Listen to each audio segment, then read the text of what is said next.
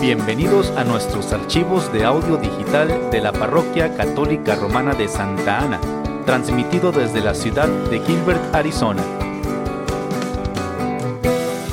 Pedimos a Dios que bendiga su tiempo mientras escucha usted nuestros audios.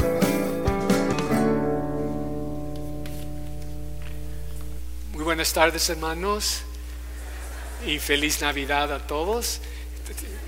Seguimos en la temporada navideña. Este, muchos ya van a quitar los ornamentos, las luces, pero nosotros sabemos que la Navidad sigue por lo menos hasta el Día de los Reyes, el día 6. Y para los que de veras quieren exprimir todo el jugo de la, la temporada hasta el 2 de febrero, ¿verdad? Hasta la rosca. Entonces, gloria a Dios. Este, estamos celebrando hoy la festividad de la Sagrada Familia. La iglesia nos da este día para tomar en conciencia el ejemplo que nos dan San José, la Virgen María, juntos con el, el niño Jesús. Muchos pueden decir, pues, Padre, ¿qué vamos a aprender de ellos? Ellos están tanto más allá que nosotros este no tiene nada que ver, que ver con nuestras vidas que, vivimos aquí.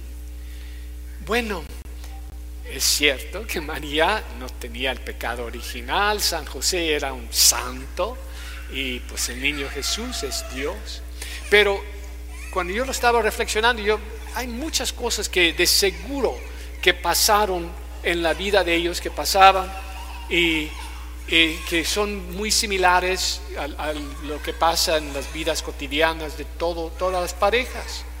Por ejemplo, cuando el ángel le dijo a José, levántate y lleva a tu familia inmediatamente a Egipto, llévalo, llévalo. Pues estaban en Belén, en Belén en aquel entonces. Y Belén queda en el sur de Israel pero ellos vivían en Nazaret, que queda en el norte de Israel. Entonces, es, me imagino que todas sus herramientas y todo su trabajo, todo lo que tenía, necesitaba para su trabajo, se quedó en Nazaret cuando se fueron a Egipto. Tuvieron que ir y de seguro pasaban, pasaron pobreza y necesidad en Egipto. Claro que el Señor este, por ellos, este, los atendió, los ayudó, pero no, no fue fácil, de seguro, porque tenían que trabajar y vivir sin, sin bueno, sin nada, fueron a un, un, una tierra ajena. También, este, imagínense lo que era creando y educando al niño Jesús. Por más lo que querían hacer por él, de seguro que faltaban. Y, se rascaban la cabeza. ¿Quién es este niño que tenemos? Míralo, las cosas que dice, cómo entiende las cosas, todo lo que es una persona única. Era Dios también, hombre y Dios. Y eso era un sufrimiento para los papás que quieren estar al tanto de las necesidades de sus hijos.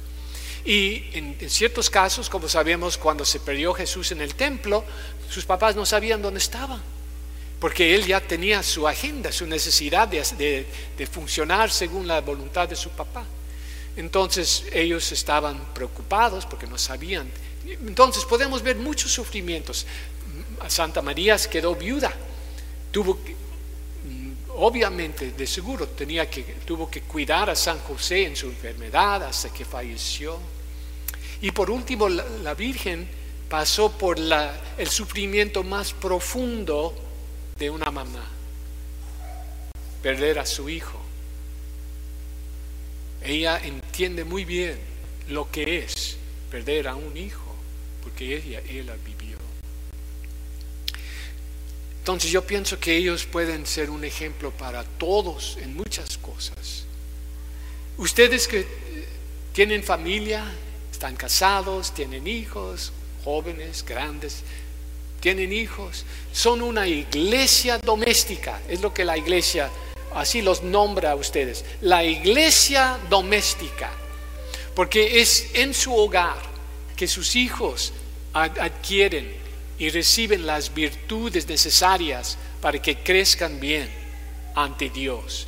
Aprenden en, sus, en las casas, en las familias, todos nosotros aprendemos a ser generosos, a aceptar los defectos de los demás, a tener paciencia con, los demás, eh, también a pedir perdón cuando ofendemos, saber cómo compartir y ayudar, a trabajar, ayudar con las necesidades de la casa, en muchos aspectos. Crecemos con las, con las virtudes necesarias, es donde, donde las aprendemos, en el hogar, con nuestros papás ayudándonos. Entonces es, eh, la familia es, es, lo más básico. Hay muchos, muchas personas que hoy en día quieren destruir a la familia, pero sabemos que la familia es el plan de Dios.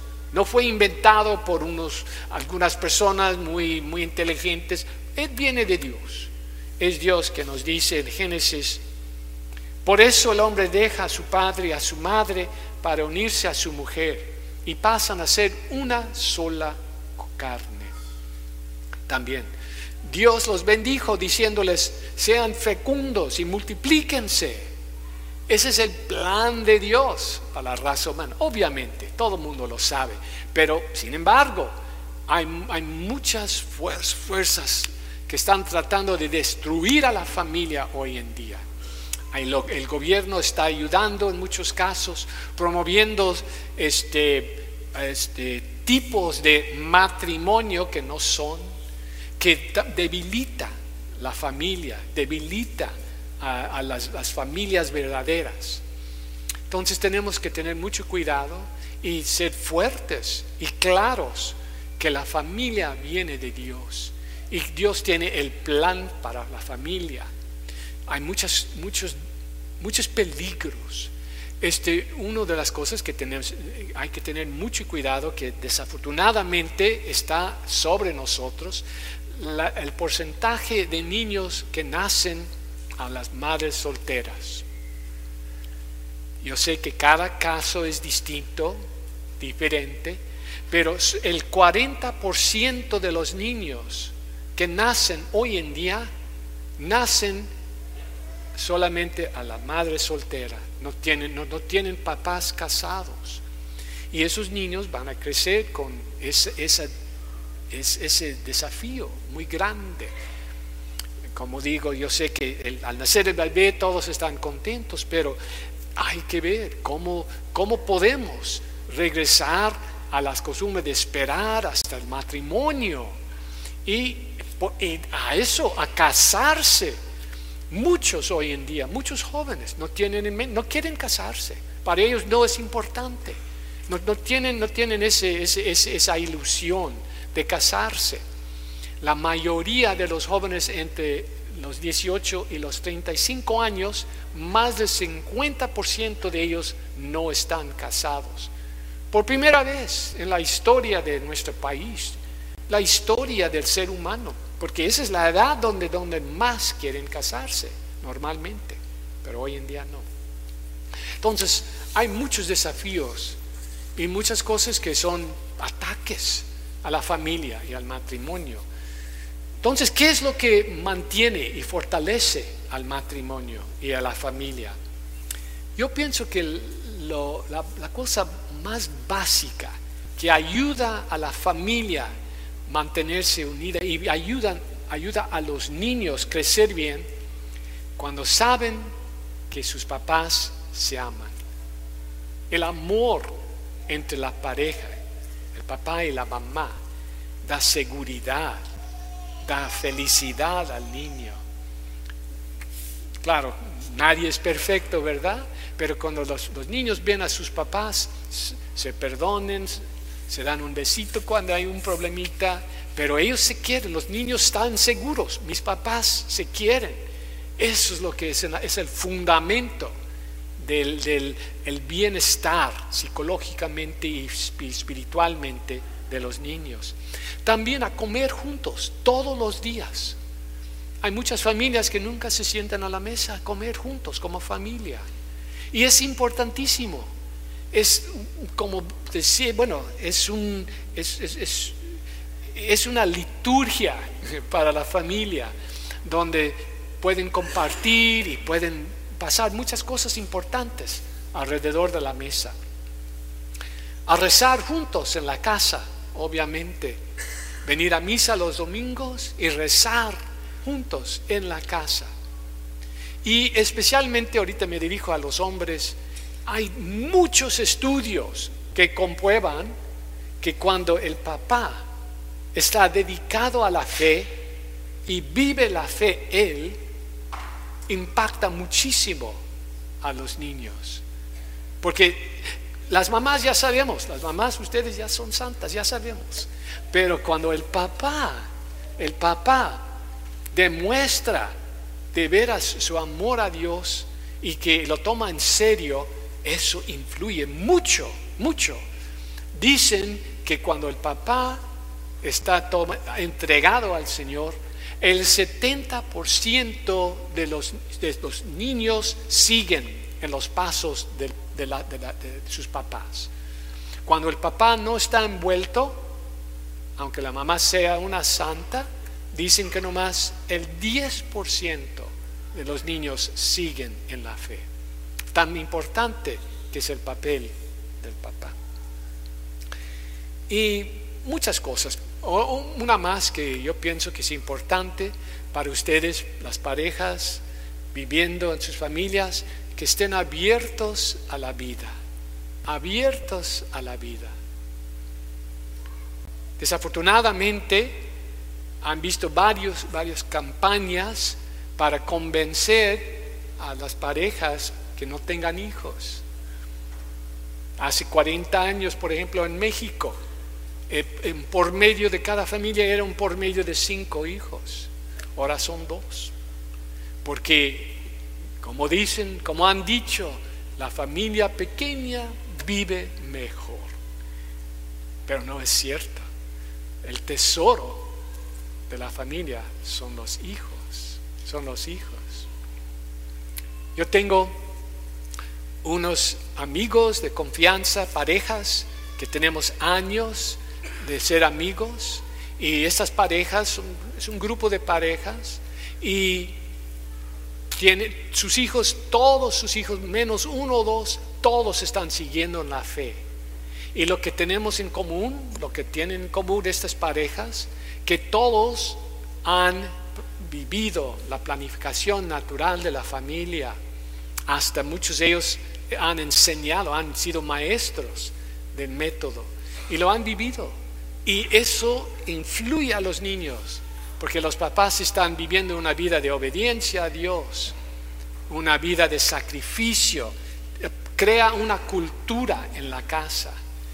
Y no tienen que decir a los hijos, tus papás están usando No, pero los niños ven el efecto a los papás obedientes al plan de Dios para la pareja.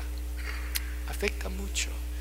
Entonces todo eso combina para ser un fundamento muy, muy importante para la familia, para que sean ustedes lugares donde como pareja crezcan en su santidad y puedan ayudar a sus hijos a llegar a lo mismo. Que Dios los bendiga. Amén.